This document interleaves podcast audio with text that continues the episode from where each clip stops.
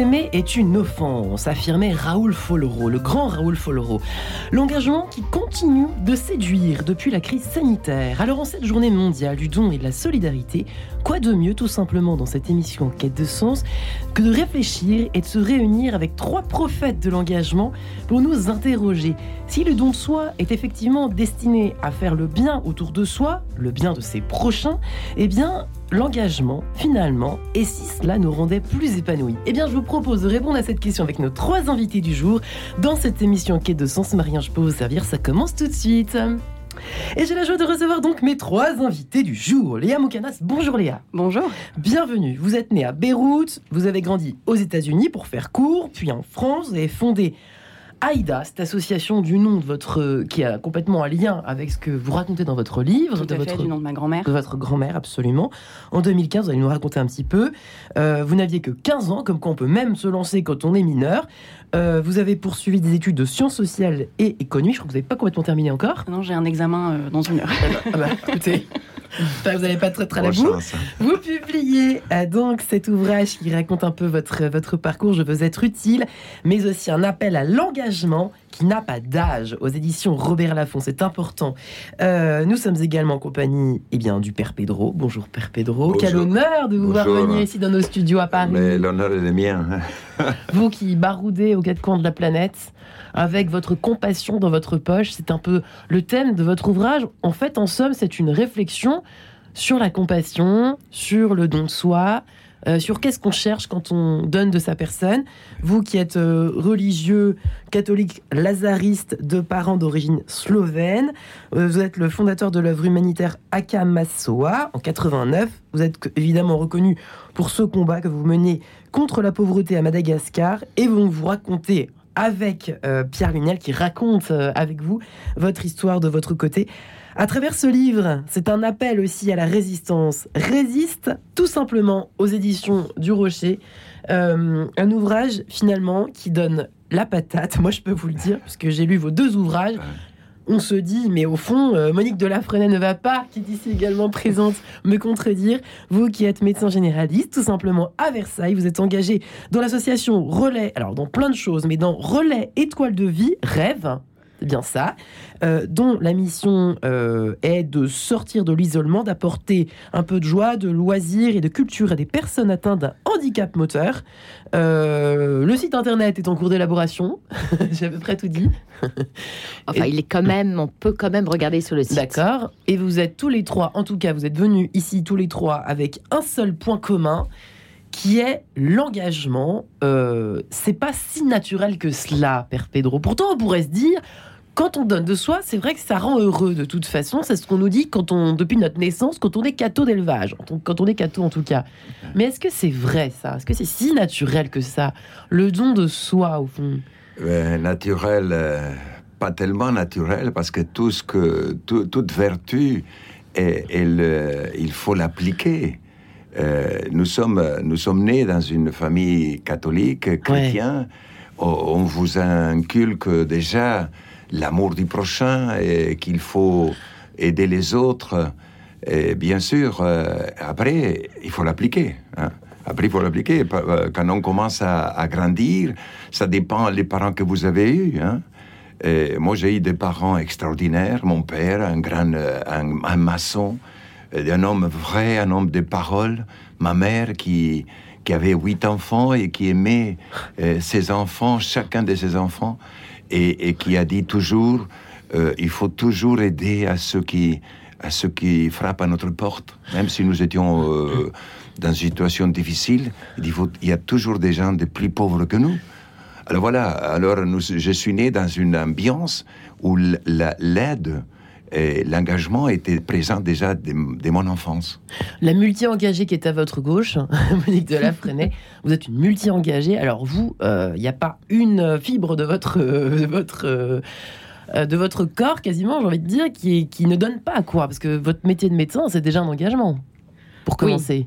Ça, c'est vrai. C'est quand même J'essaye fou. euh, de mettre au moins mes compétences au service de mes patients avec, pour les accompagner dans une confiance réciproque, vraiment jusqu'au bout. C'est-à-dire que je vais toujours à fond, euh, à fond des choses, et je les accompagne jusqu'au bout. C'est-à-dire sur tout leur chemin de Ouais. vie, de souffrance, euh, même, euh, enfin voilà, quand ils vont très mal, je vais les voir à l'hôpital, en soins palliatifs, éventuellement, je les accompagne vraiment jusqu'au bout de leur vie. Et quand je suis avec eux, je suis vraiment 100% avec eux quand je suis dans mon cabinet. Et je dois rien dire, euh, mais non, ils sont là et je regarde pas ma montre. Alors ça a évidemment quelques inconvénients parce que du coup, il y a effectivement pas mal d'attentes dans ma, dans ma, dans ma salle d'attente, mais les gens viennent avec un bon bouquin, ils ont l'habitude. Et puis, Mais ça vous euh, suffisait pas? Il a fait, moi, c'est ça qui me fascine quand je vous vois. C'est quand même rare de voir aujourd'hui, sauf dans les films, euh, dans les livres, on, on voit des héros comme ça qui, qui sont, qui passent leur vie à donner de leur euh, personne. Mais alors vous, c'est quand même hallucinant. Ça vous suffisait pas Il a fallu que vous vous engagiez dans d'autres associations et dans celle-là en particulier. Ben en fait, c'est-à-dire que dans mon métier, on passe son temps à ajouter euh, des années à la vie. Alors Ouais. quand euh, je vais, j'allais, enfin, ou quand je vais chez les personnes en visite à domicile, bah, qui sont repliées sur eux, complètement reclus, euh, et qui sont vraiment, bah, pour qui la vie tourne uniquement autour de leur handicap, finalement. Ils ont des visites que des infirmières, des portages de repas, etc Ouais. Je me suis dit, mais franchement, euh, à quoi, c'est pas très bien de le dire, mais à quoi bon ajouter des années à leur vie? Alors en fait, j'ai pensé à quelque chose que j'aimais, une phrase que j'aimais énormément, que j'avais affichée dans ma chambre quand j'étais petite, c'est que l'essentiel, ce n'est pas d'ajouter des années à la vie, mais d'ajouter de la vie aux années. Waouh. Et en fait, et euh, Aléa, ça.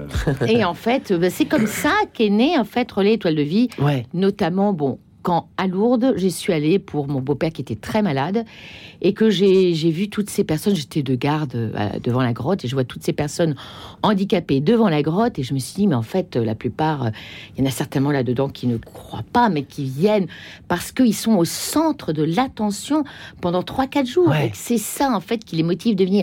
Donc je suis repartie de là en me disant, mais il faut vraiment faire quelque chose pour qu'ils aient vraiment une vie propre à eux et une vie, quelque chose à raconter aux autres. Ouais. Voilà. Et puis, euh, en fait, j'ai été juste. euh, j'ai pas réfléchi, en fait.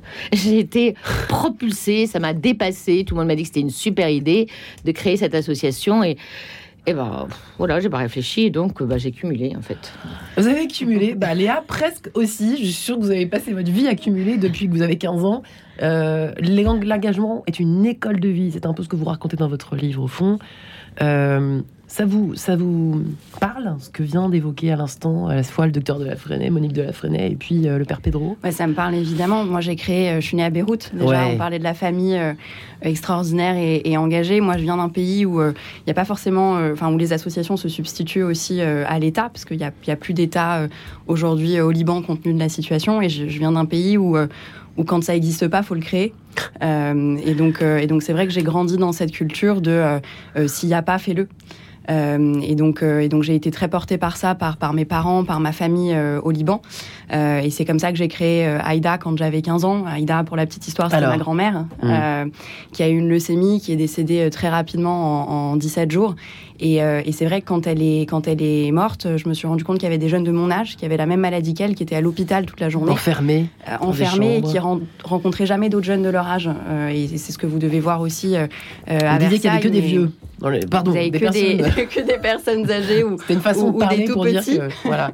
et à aucun moment ils sont traités entre pairs ils rencontrent d'autres jeunes de leur âge. Et donc c'est c'est ça euh, qui est à la genèse et à l'essence euh, euh, d'Aïda, c'est permettre à des jeunes de s'engager pour d'autres jeunes dans les hôpitaux, pour faire rentrer l'adolescence différemment à l'hôpital et que finalement un jeune malade avant d'être malade il reste jeune. Et pourquoi une école de vie? Pourquoi vous dites ça? Bah, une école de vie parce que moi, quand j'ai commencé, euh, j'avais 14 ans, j'étais hyper timide, euh, j'étais très euh, refermée sur moi-même, je, je savais pas tellement ce que je voulais faire de ma vie. Et c'est vrai qu'Aïda m'a complètement ouvert au monde. euh, Enfin, ça m'a permis de rencontrer euh, d'autres jeunes de mon âge euh, qui vi- qui avaient pas forcément la même vie, qui venaient de, de trajectoires et de parcours différents. Je raconte dans le livre que on a des détenus de la maison centrale de Poissy euh, qui se sont engagés avec nous, qui ont monté un événement au sein de la maison centrale pour collecter des fonds euh, au profit d'Aïda. J'aurais jamais vécu ça. euh, sans l'engagement et, et, et Aïda est le point de convergence de, de jeunes qui se seraient jamais Et rencontrés ça vous apporte quoi, vous, pour répondre finalement à la question que nous posons aujourd'hui dans l'émission Quête de sens? Bah, je crois que l'engagement, moi, ça m'a aidé à trouver une place aussi. Hmm. Euh, et, et je crois que on a, il y a plein de jeunes aujourd'hui, euh, surtout après la crise Covid, qui, qui cherchent un peu leur place, qui savent pas trop euh, ce qu'ils peuvent apporter euh, au monde quand ils s'engagent. Et je crois qu'Aïda m'a permis ça. Père Pedro, euh, ça vous fait quoi de voir finalement des jeunes qui s'engagent dès l'âge de 15 ans En France, en plus, un pays où on dit qu'on est très centré sur notre petite personne, sur, on est euh, très individualiste.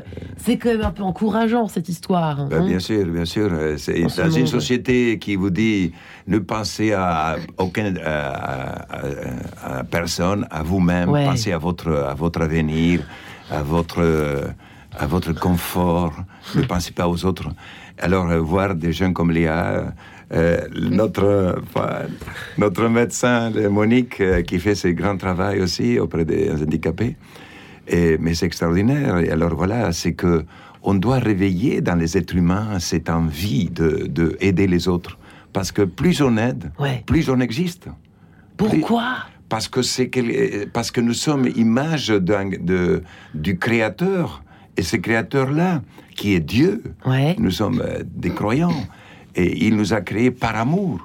Et que nous étions créés par amour, comment moi, en vivant, quand j'ai euh, j'ai pris conscience de ma vie, de ma responsabilité, de ma liberté, de mes talents, comment je veux m'enfermer? Alors je, je, je suis... euh, si je m'enferme, ça dit que je, je renonce euh, ou je me sépare de Dieu qui m'a créé.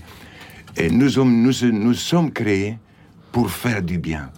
Et quel dommage que les gens qui s'enferment, qui, qui, qui essayent de gagner de l'argent, de, de, d'amasser des richesses que pour eux-mêmes. Quel dommage Parce que nous sommes dans, un- dans une seule terre, planète Terre, et que nous devons nous entraider les uns les autres. Et nous sommes en train de nous résigner. C'est un peu pour ça que vous avez écrit votre bouquin. Exactement, résister, oui. affirmez-vous, c'est d'abord un sentiment de conversion où, par une sorte d'inversion, le je hais devient presque spontanément un j'aime. Mais moi, je trouve que c'est compliqué de se situer, euh, moi, euh, vulgaire badaud, badote, je sais pas comment ce qu'on dit, euh, situer entre à la fois, bon, allez, euh, on se résigne, on, on laisse un peu couler les, choses comme elles sont, et, et en même temps ne pas haïr et, et- C'est- et aimer. C'est que, Compliqué. c'est que l'être humain, il a tendance à, à, à s'endormir. hein.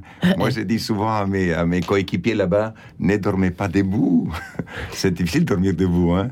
mais je dis, ne dormez pas debout, euh, parce que les, les, la vie telle qu'elle est aujourd'hui, par la, que la télé, ce qui vous montre... Tout est les- affreux, quoi. euh, non, non, affreux, mais aussi ils vous disent, euh, euh, ils, ils vous occupez-vous de, de ce qu'on vous présente là, de divertissement. Regardez combien de- d'émissions de divertissement.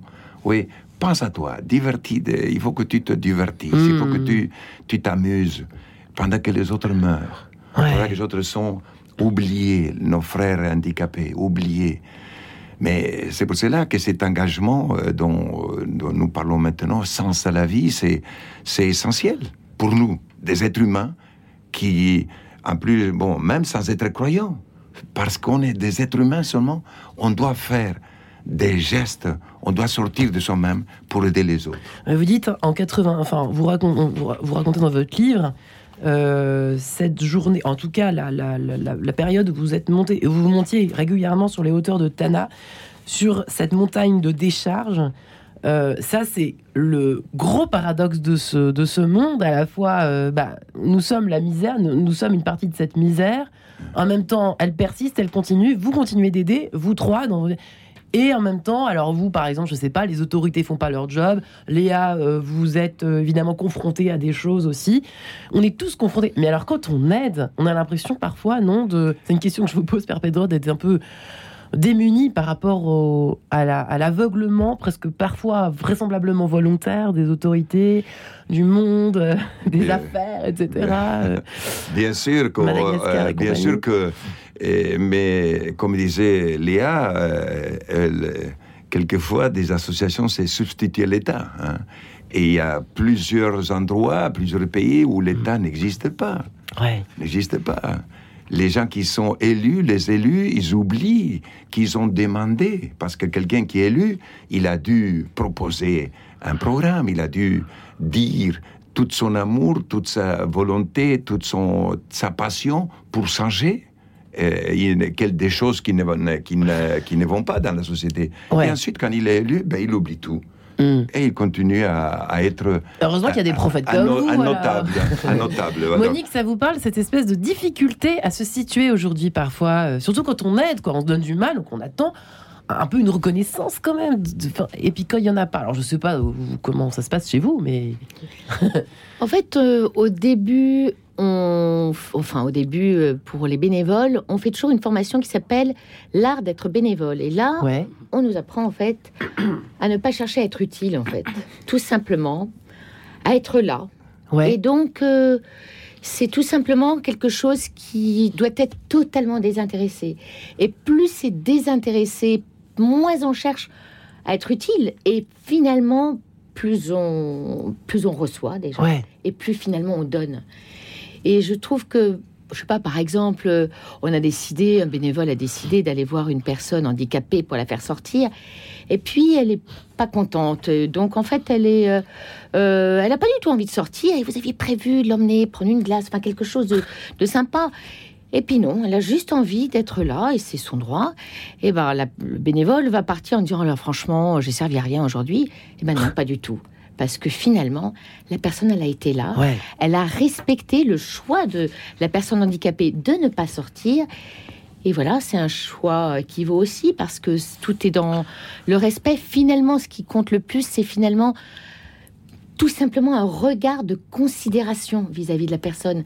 C'est finalement ça qui lui redonne bah, finalement toute, toute sa dignité. En fait. Ça, là, Léa Moganas, vous y, vous y travaillez particulièrement à ça? Qu'est-ce qui, qu'est-ce qui fait, vous, votre moteur pour euh, continuer? Parce que j'imagine que c'est pas facile tous les jours. Alors euh, non, c'est pas facile tous les jours. Nous, on accompagne 2000 euh, patients en France entre 15 et 25 ans euh, qui sont touchés par un cancer. C'est une tranche d'âge à part. C'est pas des enfants, c'est pas des adultes. C'est cette adolescence qu'on accompagne. Nous, on forme aussi nos bénévoles. Donc, je rejoins l'aspect de la formation à intervenir dans ces structures hospitalières parce qu'on est amené à avoir des jeunes qui, vivent des choses difficiles. On est amené à accompagner certains jeunes aussi qui sont en fin de vie et à vivre les, derniers instants aussi avec eux. Donc, on, on les forme. Ils ont une journée de formation. Ils ont un suivi psy euh, euh, tout au long de leur engagement à cette posture finalement euh, d'aidant qui est effectivement d'être là à un moment pour accompagner et d'être là à un moment pour accompagner les possibles aussi de cet âge qu'est l'adolescence. Et vous êtes aussi parfois un peu démunis ou parfois vous trouvez des situations absurdes parce que c'est quand même les frontières de, beaucoup de, de, zones finalement. Ça touche à des frontières, l'aide, l'engagement, le don de soi parce qu'il n'y a pas, comme c'est un engagement gratuit d'une certaine façon.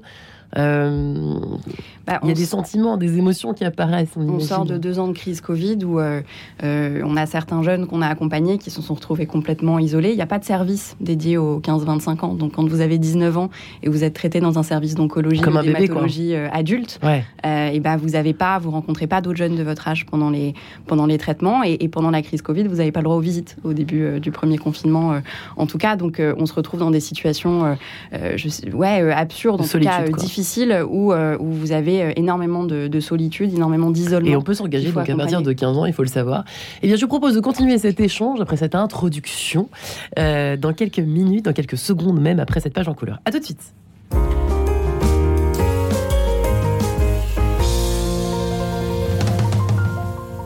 Grâce à Premium Viager, obtenez un complément de retraite. Vendez vos biens immobiliers en viager libre ou occupés tout en restant chez vous. La vente viagère est garantie et certifiée par votre notaire. Vos biens vendus seront exonérés d'IFI. Premium Viager, spécialiste du viager dans toute la France, est à votre disposition pour une estimation gratuite. Premium Viager, 80 rue de Suffren, Paris 15e, au 01 78 95 82 00. 01 78 95 82 00. Premium Viager, vous méritez le meilleur la magie de Noël s'invite aux apprentis d'Auteuil du 3 au 11 décembre. Venus de toute la France, exposants, artisans et créateurs investissent le 40 rue Jean de la Fontaine à Paris pour animer un marché de Noël unique et familial au cœur du 16e. Exposition de 38 crèches réalisées par les jeunes d'apprentis d'Auteuil. Contes de Noël, concerts, spectacles et cinéma, plein d'idées cadeaux, stands gourmands, les féeries d'Auteuil vous attendent.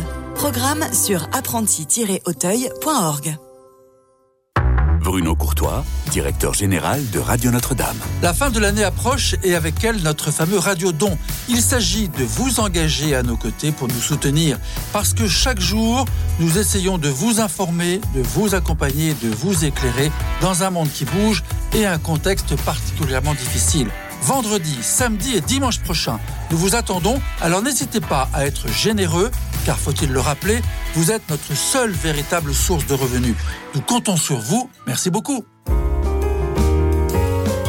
En quête de sens, Marie-Ange de Montesquieu. Et si l'engagement nous rendait plus épanouis C'est la question que nous nous posons en cette euh, journée du don, mondial du don et de la solidarité, le Giving Tuesday. Pour ceux qui n'ont horreur qu'on parle en anglais dans cette émission, nous en parlons aujourd'hui avec nos trois invités de prestige. Euh, Monique Delafrenet, qui est médecin généraliste, qui est engagée dans l'association Relais Étoile de Vie, qui redonne de la vie et de la présence humaine, et euh, juste de la vie avec un grand V, et des petites pépites de vie, on va dire, à des personnes atteints d'un handicap moteur, qui sont fort isolés. Euh, une euh, association euh, qui a pris son envol il y a quelques années et qui prend, qui décolle aujourd'hui dans plusieurs coins de France. On peut le dire quand même, Monique, puisque vous l'avez pas dit au début de l'émission. Léa Mokana, c'est également avec nous, qui est d'origine libanaise. On peut le dire. Vous êtes née à Beyrouth. vous avez fait une partie de, vous avez grandi aux États-Unis puis en France. vous êtes maintenant à Sciences Po Paris. Vous avez publié Je veux être utile, l'engagement n'a pas d'âge. Euh, chez Robert Laffont l'histoire de votre engagement dans cette association que vous avez créée justement à l'âge de 15 ans, qui s'appelle AIDA, pour ceux qui nous rejoindraient maintenant. Et le père Pedro, the last but not the least. Vous qui êtes religieux, qui avez, euh, pas, vous êtes, c'est même plus la peine de vous décrire, père Pedro au fond. Euh, même si vous êtes à Madagascar, le monde entier vous connaît. Euh, vous avez monté cette euh, œuvre humanitaire Akamasu, ça se dit, hein Akamasu. Akamasu. C'est ça, hein Oui, oui, oui. Mal prononcé tout à l'heure. En 1989, euh, vous avez vous racontez ce, que votre parcours au fond dans ce livre résiste aux éditions du Rocher avec Pierre Lunel. Euh, effectivement, alors Père Pedro et on en parlait tous les trois ensemble. C'est vrai que parfois, euh, dans certains pays, peut-être pas en France autant qu'ailleurs, mais dans certains pays, peut-être comme vous l'avez très bien dit d'ailleurs Léa tout à l'heure au Liban, mais à Madagascar, on, on y va à Madagascar. L'État, on peut en parler ou pas. En tout cas, heureusement que vous êtes là. Oui, 30 000 personnes vous attendent. Oui, c'est-à-dire, euh, bon, ça fait déjà 50 ans que je suis dans ce beau pays, un pays extraordinaire, Madagascar. Quand je suis arrivé en 1970, Léa hmm. n'était pas là encore. Hein. pas encore. Ah ouais, pourtant je, suis jeune encore. Même moi, je n'étais pas là. ah voilà, voilà. Et c'était un pays accueillant, d'une joie. Alors, quand j'ai vu Tananarivo, Antsirabe, Fianarantsoul au plateau, je dis, si c'est comme ça, je reviens en Amérique latine.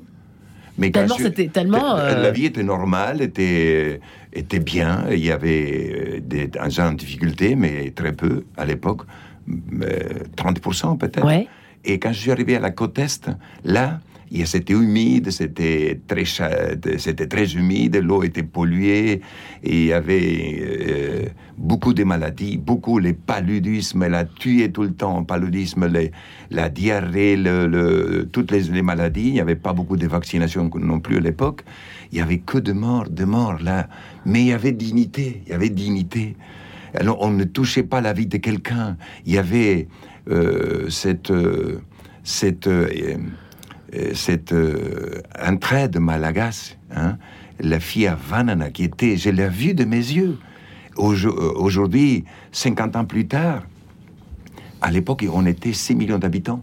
Aujourd'hui, on est 28 millions. Et, eh bien, on n'a pas fait de nouvelles routes, on n'a pas fait de nouvelles écoles, on n'a pas fait, en tout cas pas assez, de nouveaux hôpitaux, des, des nouvelles adductions d'eau. Alors les, les, les, gens vivent toujours dans une situation difficile, difficile. En plus, euh, on est visité tous les ans par des plusieurs cyclones. Hein, et, les cyclones, euh, cette année, il y avait trois qui sont passés, ils ont, ils ont, euh, ils ont écrasé, anéanti toute une région du sud-est. Et c'est pas décourageant, ça ben, voilà, c'est pour ça que je dis, pour ces gens courageux, ces paysans courageux, je témoigne en leur nom. Et, c'est pour ça que je viens en France et en Europe pour chercher des aides, parce que il faut aider des paysans qui, qui veulent travailler, qui ont du courage, malgré tout, qu'ils ont tout perdu, elles recommencent. et recommence. Alors, euh, ce courage-là, euh, pour moi, c'est c'est tellement fort que je dis je ne je dois pas me taire, je dois témoigner Ouais. et je dois partir partout où on m'invite euh, à, à parler de ce courage-là et de ramener aussi des aides pour ce pays. Parce que si tous les pays de la Terre vivaient aussi sobrement que Madagascar, que le peuple malagasy, il n'y aurait pas de réchauffement climatique. Il n'y aurait pas. Hein? Quand, quand on voit dans quel gaspillage on vit dans le Nord, dans l'hémisphère Nord, et bon, c'est honteux. Et c'est c'est honteux hein, pour l'humanité. Pourquoi euh, dans l'hémisphère nord, on gaspille tellement de choses hein? On parle de 10 millions de, de tonnes d'aliments qui sont jetés. Quand euh, en Afrique, à Madagascar, euh, il y, a la- il y a la famine, hein, il y a la sécheresse. Et voilà, alors tous, devant tous ces, ces, cette situation-là, vous pouvez pas euh, trop réfléchir, vous agissez, vous agissez. C'est pour cela que de- quand j'étais face à, à une décharge, j'ai dit ici, je n'ai pas le droit à parler, je dois agir, Ouais. agir. Léa, c'est votre moteur. J'ai l'impression que ça, on se retrouve. Alors le Liban n'a pas peut-être la- tout à fait la même mentalité. Moi qui ai eu la chance d'y aller l'année dernière, euh, il y a deux ans, euh, euh, juste après justement l'incendie et l'explosion. Oui. Mais moi, ce qui m'a ébloui aux larmes, hein, enfin, ce qui m'a vraiment foncièrement ému, c'est que des jeunes restaient sur place, rebâtissaient en fait leur pays, leur ville, euh, avec rien. euh, et en plus en souriant, quoi. Je me dis, mais c'est pas possible. Alors qu'en France, on se plaint parce qu'il y a des bouchons euh, devant la station service. c'est lunaire. hein. Donc c'est des, c'est des mentalités aussi, c'est des cultures. Mais vous n'y êtes pas, enfin votre culture n'y est pas étrangère. hein, que- Non, notre culture n'y est pas étrangère. Moi, quand j'étais petite, mon père me disait euh, euh, c'est un des seuls pays où on sort pour reconstruire avant la fin des bombardements. On est parti en, en 2006 quand, euh, quand la, la guerre a éclaté euh, euh, au Liban, et c'est ce que je raconte aussi euh, dans, dans le livre. Et, et c'est vrai que mon père me disait mais t'inquiète pas, on va sortir pour reconstruire euh, ce, qui est, ce qui est détruit. Donc c'est vrai qu'il y a cette volonté d'agir. Et quand on est, euh, euh, quand- enfin moi j'étais en France quand j'ai créé AIDA, parce qu'on agit euh, dans une, dans une cinquantaine d'hôpitaux euh, Ouais. en France aujourd'hui. Euh, c'est ce qu'on a vu au départ, c'est-à-dire qu'on a vu euh, des milliers de jeunes qui se retrouvent à l'hôpital. Il n'y a rien qui existe pour les adolescents et les jeunes adultes euh, il y a 8 ans euh, dans les hôpitaux. Alors on peut se dire, je sais pas, on va les accompagner différemment, mais là on se dit non, il faut qu'on agisse, il faut qu'on fasse quelque chose. Et donc il y a des milliers de jeunes aujourd'hui, on engage 80 000 jeunes chez AIDA qui s'engagent avec nous dans les hôpitaux. Et le moteur, c'est l'action et c'est le fait de faire quelque chose et pas de répondre à la désillusion finalement par l'inaction. Ouais, et ça c'est quelque chose, parce que c'est vrai qu'on en parlait, je vous le disais, euh, le moral, on consacre d'ailleurs une émission très prochainement, le moral des Français, comprendre pourquoi le moral des Français est atteint son niveau le plus bas depuis, je crois, 50 ans. C'est complètement hallucinant? Oui, Monique de la Fresnaye, absolument. mais c'est, enfin, quand on voit, quand on voit ce que font, ce que vous faites tous les trois, et ce que font tant d'autres personnes, mais c'est vrai que on se dit, où est le problème? Où est le bug? Où est le bug, Monique? Quand même. Euh, bah, écoutez, je vais rebondir volontiers sur ce problème justement de, de déprime parce que il m'arrive, euh, je mélange un petit peu quelquefois le- mon métier de médecin et celui de voilà, président de l'association. formations professionnelles. Et en fait, euh, il m'arrive en fait qu'il y ait des personnes qui soient vraiment déprimées. Et puis, finalement, je leur demande, bah, franchement, puisque vous êtes arrêté, euh, vous êtes en arrêt de travail, si vous voulez venir nous rejoindre dans l'association, juste pour que, en gros, pour que ça leur fasse du bien, pour qu'ils sortent, etc. En fait, c'est souvent, euh, enfin, très, c'est quand même très fort, parce que quelquefois ils vivent quelque chose qui les décentre totalement. Ouais. Et puis finalement, ils vont mieux et ils restent dans l'association. Et notamment, par exemple, si j'aime quelqu'un, je dirais pas le malheur, mais peut-être le bonheur finalement, de me dire Ah, docteur, franchement, je vais prendre ma retraite et je sais pas ce que je vais faire. Alors là, ça me fait penser euh, à une de mes patientes là qui m'a dit, qui est arrivée en pleurs au cabinet, qui m'a dit euh, Franchement, ça fait deux jours là que je suis à la retraite. Non, mais je, je craque complètement, ça va pas du tout. Alors j'ai commencé par euh, vouloir faire une, une ordonnance d'antidépresseur, mais je lui ai parlé du coup de rêve. Et alors là, elle a tout de suite accroché. Alors mon ordonnance, elle est partie à la poubelle. Et en fait, euh, bien sûr, elle hein. n'en a jamais eu besoin, bien sûr, et elle est devenue l'une de nos plus efficaces et de nos plus fidèles bénévoles. Donc franchement, et je peux vous dire, elle pourrait témoigner, bon, elle n'est pas là ce soir sur le plateau mais aujourd'hui, mais comme beaucoup d'autres, à quel point finalement, bah, ça épanouit en fait. Et je rebondis sur le courage dont parlait Ouais. justement euh, le père Pedro. Le courage est quelque chose aussi qui est extrêmement fort chez les personnes handicapées. Et ça, c'est vraiment un cadeau, en fait, un grand, grand cadeau qui- qu'ils nous font. J'ai une minute Oui. juste pour dire, enfin, il y a une étude qui a été faite euh, sur des personnes qui ont le locked-in syndrome. Alors, c'est une, c'est une espèce de, euh, enfin, un AVC, si on peut dire, qui fait que la personne, elle ne peut plus communiquer du tout, du tout. C'est-à-dire qu'elle est paralysée, elle peut plus euh, bouger les, les Ouais. mains pour euh, écrire quelque chose, et en même temps, elle ne peut plus parler. Donc, elle ne peut plus communiquer du tout. Et ça, c'est super dur. Donc, on a fait une échelle, une étude avec une échelle de qualité de vie euh, qui va entre moins 6 et plus 6. Alors, quand ils ont le locked-in syndrome au début, bah, ils ont moins 3 parce qu'ils se disent peut-être que je vais récupérer. Et puis, euh, petit à petit, s'ils sont très bien entourés, eh bien, ils arrivent à plus 3 comme la moyenne des valides. Parce que les valeurs ne sont pas du tout les mêmes. La les valeurs des valides, c'est l'argent, la maison, le Hmm. travail, le sport, le voyage, la reconnaissance, l'image de l'ego, tout ça.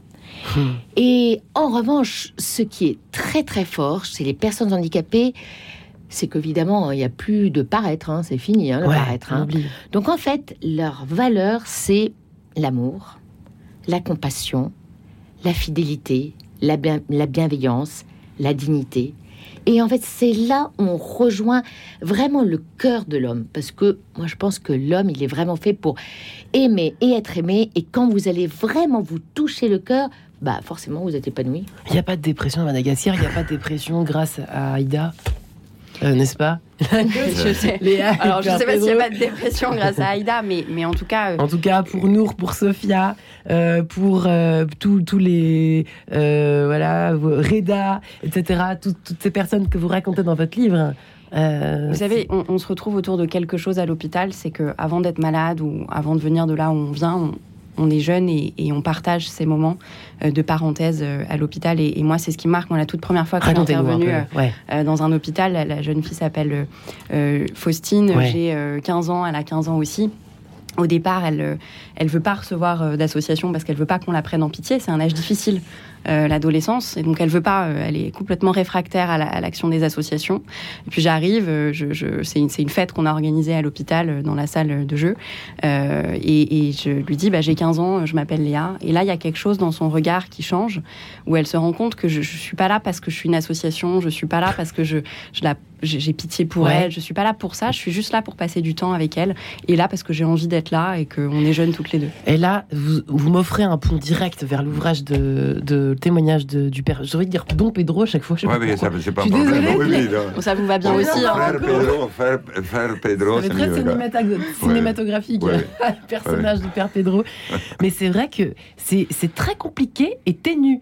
Euh, la compassion, vous dites à un moment, oui, effectivement, le, le- il faut donner, la, il faut, faut rendre sa dignité à la personne qu'on aide. Bien sûr, bien sûr, on ne peut pas venir en tant que sauveur.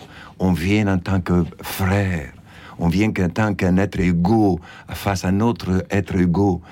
Et, et c'est dans le regard que ça se voit déjà. Vous avez un exemple en tête? On a l'impression que vous pensez à quelqu'un quand vous me parlez. Bon, eh, bon, oui, c'est tout le temps. Ben, ma, ma vie, c'est tout le temps comme ça. L'autre jour, je suis allé dans, dans, une, dans une, euh, un journal et avant d'entrer dans le journal, j'ai vu une famille qui était euh, le papa, la maman et une petite fille qui était euh, à côté de la, de la station du bus. Ouais. J'ai dit, bon, je vais aller parler de, de la pauvreté. Voilà que je vois la pauvreté ici à Paris, en plein Ouais. rue Haussmann. Hein? Et j'ai dit, bon, euh, comme j'étais pressé, j'ai dit, mais en rentrant, euh, je, je parlais de cette famille-là euh, dans cette interview. Et en sortant, je suis allé les voir. Ouais. Bien sûr que je dois amener quelque chose. Mais c'est le, le geste que je me suis agenouillé là, euh, pas à genoux totalement, mais je me suis, parce qu'ils étaient assis par terre, euh, sur un matelas là. Et la, petite fille, elle a, elle a un regard de, de, de, bonheur, dire bon, il y a un homme euh, qui s'arrête, qui ne jette pas seulement une, une monnaie, s'arrête, il nous regarde, il s'abaisse, il s'abaissait. c'est dans le regard aussi, dans les gestes après. Bien sûr que j'ai donné une aumône un peu importante là pour ce cas-là, mais mais à Madagascar, quand je suis venu à la décharge, Ouais. je suis venu comme un être comme eux. Et que j'étais scandalisé dans, euh, dans mon intérieur. J'ai dit comment c'est possible que des êtres humains puissent vivre, Vivre là-dedans, quoi, cette horreur. Et avec, et avec, cette, euh, avec cette force, avec ce courage-là. Alors là, je vois qu'il y a des frères et sœurs qui viennent en disant Je vais vous aider. Non, Hmm. on ne vient pas aider. On ne vient pas par pitié, parce que la pitié, vraiment, euh, ça fait dire que vous êtes au-dessus de l'autre qui- à qui vous Ouais. voulez aider. Ça, on ne peut pas aider de cette façon-là. On aide d'égal à égal. On est des frères. On est des humains.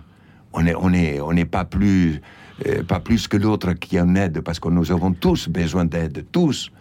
Et, et c'est là, euh, cette aide-là qui va provoquer dans le, la- dans le frère qui est en face ou la sœur quelque chose. Hmm. Quelque chose qu'on ne peut pas expliquer. C'est indicible. Mais une amitié est née. Une amitié est née. Finalement, Et à partir de là, tout est possible. Eh bien, écoutez, c'est sur ces paroles que nous nous séparons quelques instants en compagnie d'Angie Wings. Et ce merci avec un grand M, on se retrouve tous les trois juste après ça. À tout de suite. Radio Notre-Dame.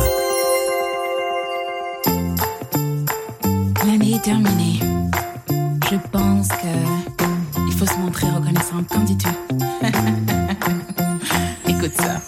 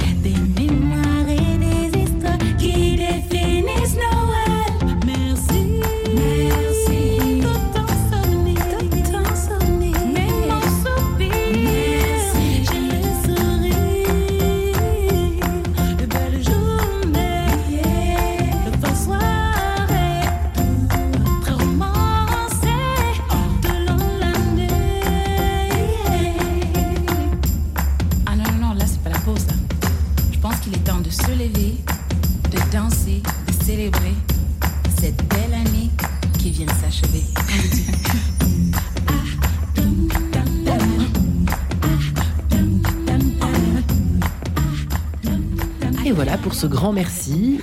Ce merci que l'on s'échange quand on se quand on s'engage auprès d'une association pour aider les autres et si l'engagement nous rendait plus épanouis en ce mardi du don et de la solidarité, ce mardi mondial, eh bien nous sommes heureux de recevoir euh, trois grands engagés, on peut vraiment le dire ce matin, Léa Moukanas, euh, qui euh, raconte dans son livre Je veux être utile, l'engagement n'a pas d'âge chez Robert Laffont, l'histoire de son engagement dans cette association qu'elle a elle-même fondée, euh, eh bien haute comme trois pommes quasiment, puisqu'elle avait 15 ans quand elle a fondé cette association d'aide aux personnes qui sont malades à l'hôpital, qui sont dans des services brutalement du jour au lendemain, hein, ça vous le racontez, chère Léa.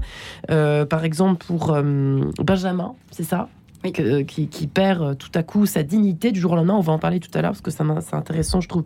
Et, aussi d'évoquer euh, quand on chute brutalement à quel point on a besoin finalement des autres, non pas pour être pris en pitié, mais pour remonter dans sa dignité de façon différente. Euh, le Père Pedro est également avec nous. On est très heureux de vous avoir avec nous, Père Pedro. Dans votre ouvrage Résiste aux éditions du Rocher, vous invitez, vous appelez à nous lever de nos canapés à la suite du père, du pape François, du père François, voilà. Francesco, Ouais. et de François d'Assise. Francisco, Francisco. Francisco, pardon. et de François d'Assise et de Saint-Vincent de Paul. Ouais, On, les, on les redécouvre, euh, on les découvre presque hein, dans, dans votre livre. toujours d'actualité. Oui, en 2022, pourtant, on a l'impression d'avoir tout su, de, savoir tout, mais en fait, pas tant que ça. Monique de la Freinet, qui est avec nous aussi ce matin, qui est médecin généraliste, et ça ne lui a pas suffi. Il a fallu qu'elle crée cette association Relais Étoile de Vie, invitation au rêve, donc REV, Rêve, l'association euh, qu'elle a créée il y a quelques années pour sortir les personnes atteintes d'un handicap moteur de l'isolement leur redonner un petit peu, et ben, voir complètement leur dignité. C'est vrai qu'on en parlait euh, à l'instant avec vous, Monique, Euh, mais c'est pas forcément quelque chose de facile. Léa, cet angle d'approche, c'est peut-être plus vous que ça concerne cette histoire de, de euh, dignité qu'on a. Moi, si je perdais euh, mes jambes, ou je sais pas, du jour au lendemain, comment je réagirais, quoi? Enfin, c'est quelque chose, c'est une épreuve affreuse, surtout quand on est ado, quoi, parce que là, on s'identifie, à, voilà, des héros, des, enfin, j'en sais rien, mais c'est compliqué. Je pense que c'est difficile à tout âge. Je crois que la particularité de l'adolescence, c'est que c'est le moment où, où vous avez tous les processus d'autonomisation qui surviennent. Donc vous partez de chez vos parents, vous allez à l'université, vous vous projetez dans un premier métier, etc. Et là, du jour au lendemain, vous tombez malade, vous vous retrouvez à l'hôpital, vos, vos parents dorment parfois avec vous à l'hôpital euh, quand ils le peuvent. Donc toute cette, euh, tous ces processus d'autonomisation, ils s'arrêtent. Ouais. Euh, et donc, euh, bon, bah, vous, vous savez pas tellement, vous, vous êtes, vous vous demandez si vous allez vous en sortir, vous savez pas tellement comment vous projeter dans l'après aussi. Et nous, c'est ça qu'on vient accompagner, c'est faire en sorte que finalement l'adolescence et le début de la vie adulte, bah, ça reste l'adolescence et le Ouais. début de la vie adulte, et ça reste cet âge-là. Et Benjamin Pavard, alors vous racontez un petit peu euh, ce qui s'est passé quand il est arrivé dans ce service euh, euh, d'oncologie. Benjamin Pavard, c'est le parrain euh, de d'Aïda, c'est Ouais. un joueur de foot de l'équipe de, de France. Et c'est vrai que Benjamin, il a 22 ans, et donc il a tout à fait l'âge des jeunes qu'on accompagne aujourd'hui. Et, et c'est vrai que c'est cette relation d'homme à homme, de personne à personne qui se crée à l'hôpital, peu importe si vous êtes célèbre ou pas, peu importe si vous êtes champion du monde et que vous gagnez des millions d'euros, Ouais. ou que euh, vous êtes président d'association, ou que vous êtes euh, à- hospitalisé. C'est cette relation euh, d'humain à humain, de personne à personne que qu'on cultive à l'hôpital et qui sont. euh, on parlait d'école de vie euh, Ouais. tout à l'heure. Euh, moi, c'est ce que m'a appris euh, l'hôpital, c'est-à-dire c'est le réel, c'est le concret. C'est euh, euh, vous vivez quelque chose qui est vrai, qui est authentique et on, on peut qui pas se mentir à de moins l'hôpital. en moins, qui existe de moins en moins dans notre société. On a du mal à être vrai. Tous les jours, dans notre vie à mille à l'heure, où il faut être toujours parfait, toujours. Vous savez, moi, quand on m'a dit qu'est-ce que tu veux faire plus tard, euh, j'ai compris qu'il y avait euh, là où on m'attendait et puis il y avait euh, là où j'avais envie d'être. Et là où j'avais envie d'être, c'était dans quelque chose de vrai, de concret. Euh, et donc, je crois que c'est un choix qu'on peut faire, d'être dans le vrai, d'être dans le réel, d'être dans le concret et d'arrêter de paraître, parce que je crois que paraître, ça fait du bien à personne. Bah, écoutez, euh, à votre âge, la fichue génération Z, j'imagine déjà les personnes, personnes qui nous écoutent ce matin. De toute façon, c'est eux les bons à rien qui passent leur vie devant TikTok à rien faire de leur journée. Et ben Ça finalement, il y a Léa. Ouais, et, et ça n'empêche pas de passer ses journées devant TikTok parce que c'est aussi une façon de s'engager. Et je crois que euh, il faut adapter. euh, On dit Faut les jeunes ne sont pas l'utiliser. engagés et les jeunes, voilà. Moi, quand j'ai commencé, on était la génération canapé. Euh, et, et je crois qu'il faut aussi euh, savoir adapter la santé, savoir adapter l'engagement à cette nouvelle génération pour leur permettre de, de s'en saisir. Nous, c'est ce qu'on a fait chez Aïda. Euh, les jeunes reçoivent les missions les plus proches de chez eux par SMS. On a vachement d'actions d'information et de sensibilisation de santé qui se font sur TikTok.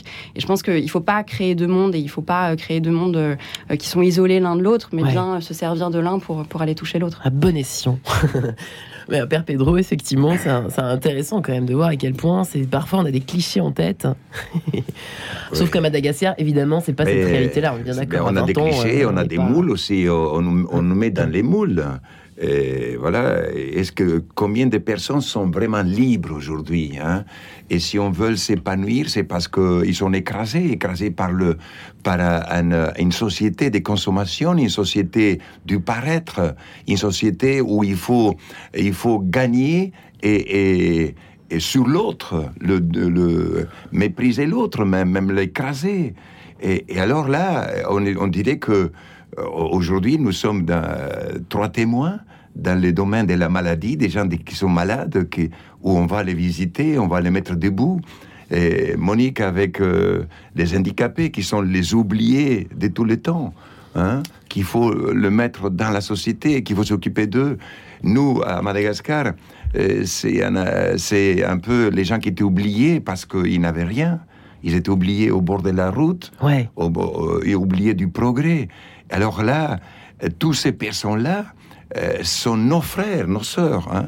Et, et qu'on s'adresse à eux, on va vers eux parce qu'on a senti un besoin, un besoin qui nous a poussé cet esprit-là. À Madagascar, il y a un proverbe qui dit c'est l'esprit qui fait la personne. Fanan ou. C'est pas l'argent, c'est pas, euh, c'est pas ta belle maison, c'est pas Ouais. euh, ta belle voiture. euh, c'est- c'est l'esprit qui fait la personne. C'est pas tes diplômes non plus. C'est l'esprit. Et dans l'esprit, on peut s'entendre, on peut se comprendre, on peut s'entraider, et on devient la famille, la famille humaine. Alors voilà. euh, nous, à, à- à- sur une décharge, on a commencé tellement bas. On a commencé tellement bas que plus bas, c'était impossible. Et bien aujourd'hui, après 33 ans, euh, nous avons, euh, nous avons une, une communauté où il y a respect, où il y a entraide, où il y a, où il y a la solidarité, où, où il y a euh, avenir, il y a, il y a un envie de, sa- de, de vivre. Et quelle joie de vivre, quelle joie, quel, quel, quel, quel épanouissement. J'ai dit merci, mon Dieu, merci de, de m'avoir choisi dans, dans ce, dans ce travail-là. Et que ce que nous faisons, nous l'avons fait parce que nous avons reçu du Créateur, de Dieu, ses, ses talents. Je les ai reçus gratuitement. Gratuitement aussi, je dois les partager Mm. à ceux dont, euh, à ces frères et sœurs qui sont dans la douleur, dans la souffrance.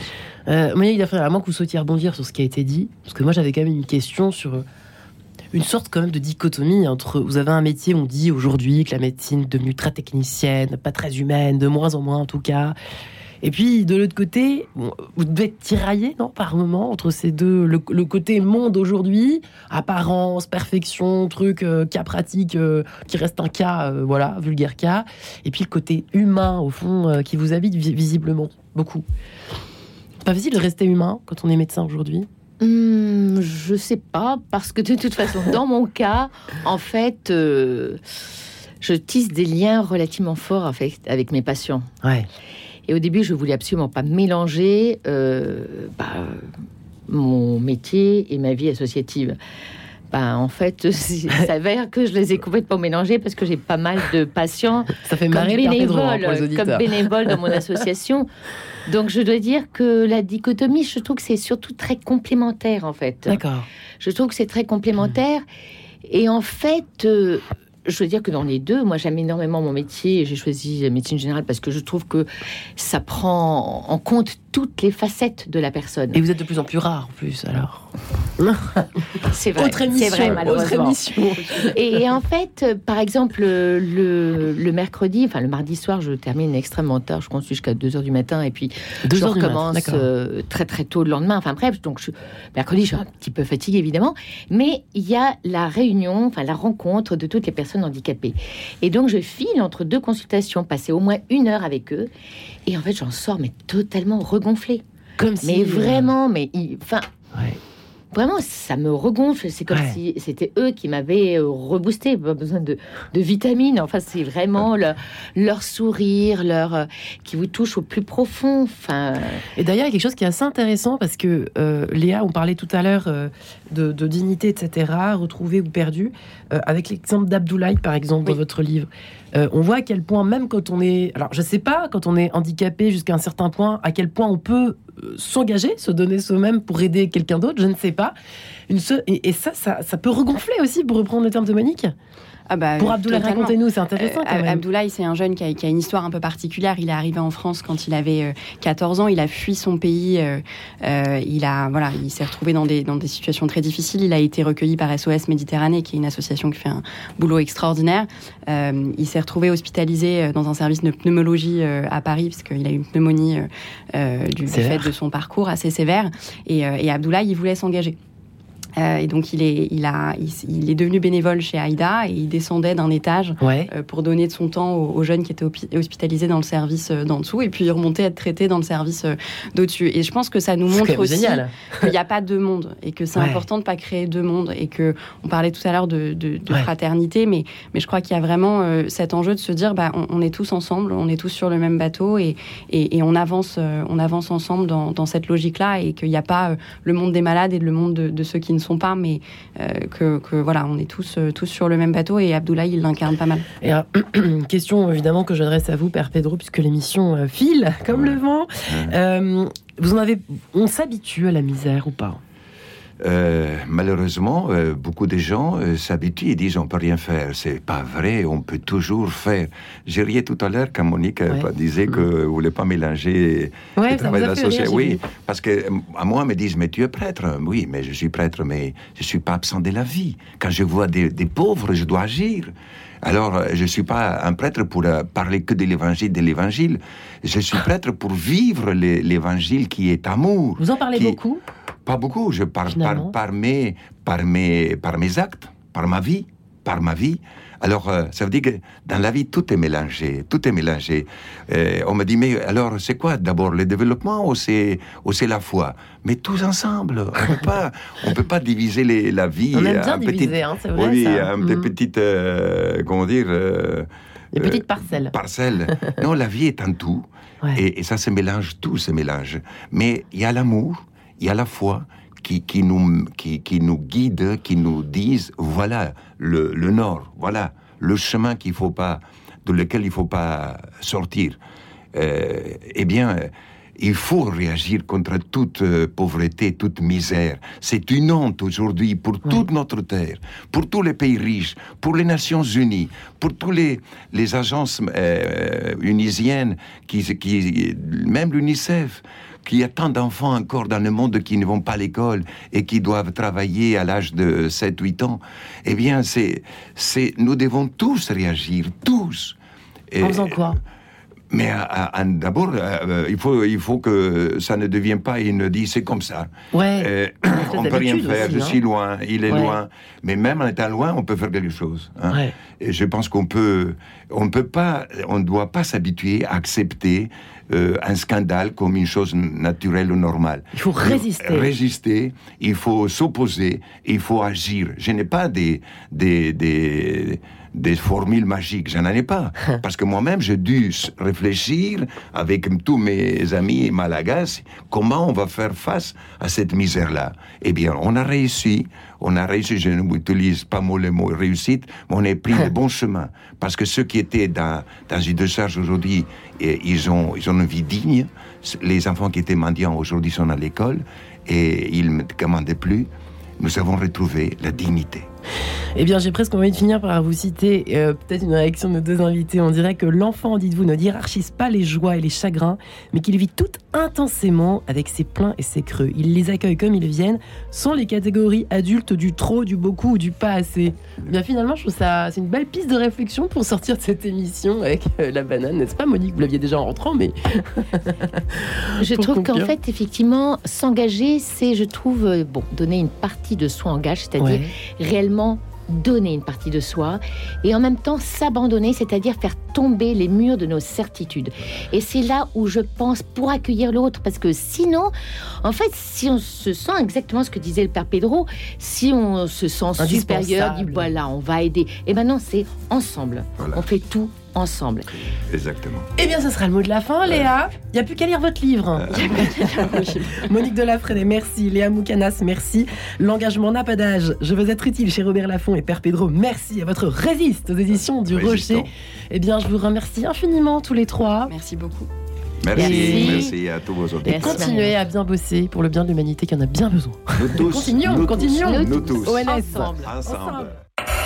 Retrouvez le podcast de cette émission sur le www.radionotre-dame.com.